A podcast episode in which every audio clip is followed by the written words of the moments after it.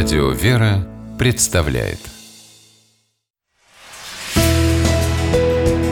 Литературный навигатор Здравствуйте! У микрофона Анна Шапилева.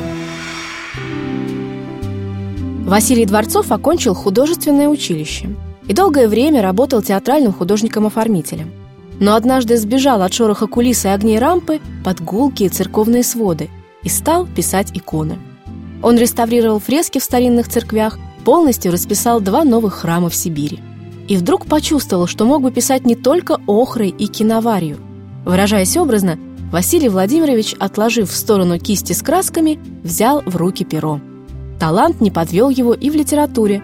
Мало кому из авторов удавалось так скоро привлечь к себе внимание критики и, конечно же, читателей. О Василии Дворцове заговорили как о серьезном явлении на литературном небосклоне, а его повесть «Тогда, когда случится» сравнивают ни много ни мало с пушкинской прозой. Когда повесть впервые увидела свет, можно было ожидать, что она станет популярной прежде всего среди людей военных, в особенности тех, кто прошел Чечню и своими глазами видел то, о чем пишет автор. А он выбрал центром повествования Грозный 2003-го, а героями – бойцов сибирского ОМОНа.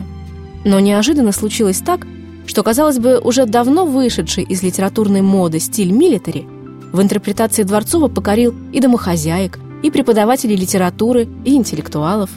Выбрав, казалось бы, довольно узкую тему, Василий Дворцов в повести «Тогда, когда случится» сумел разветвить ее на множество вопросов, и над каждым из них можно размышлять и размышлять. Легко ли ощущать себя чужим среди своих? И может ли служба по контракту одновременно быть служением высоким идеалам?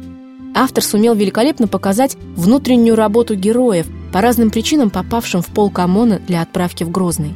Славка, совсем еще молоденький милиционер, нарушил дисциплину, защищая честь и интересы любимой девушки. И начальство предложило ему этот контракт в качестве искупления вины. Иван Петрович, человек уже в солидных годах, хотел своей зарплатой контрактника помочь встать на ноги оставшемуся без работы сыну. Такие разные герои порой обнаруживают между собой неслучайные сходства и радуются им – так лейтенант и Славка вдруг среди назревающей ссоры с удивлением замечают, что на обоих одинаковые серебряные крестики.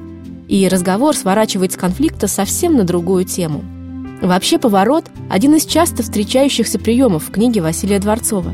С идиллией на солдатские будни, с войны на мир, с душевной пустоты на веру, которая будет всегда, а не только тогда, когда случится. С вами была программа «Литературный навигатор» и ее ведущая Анна Шепелева – Держитесь правильного литературного курса.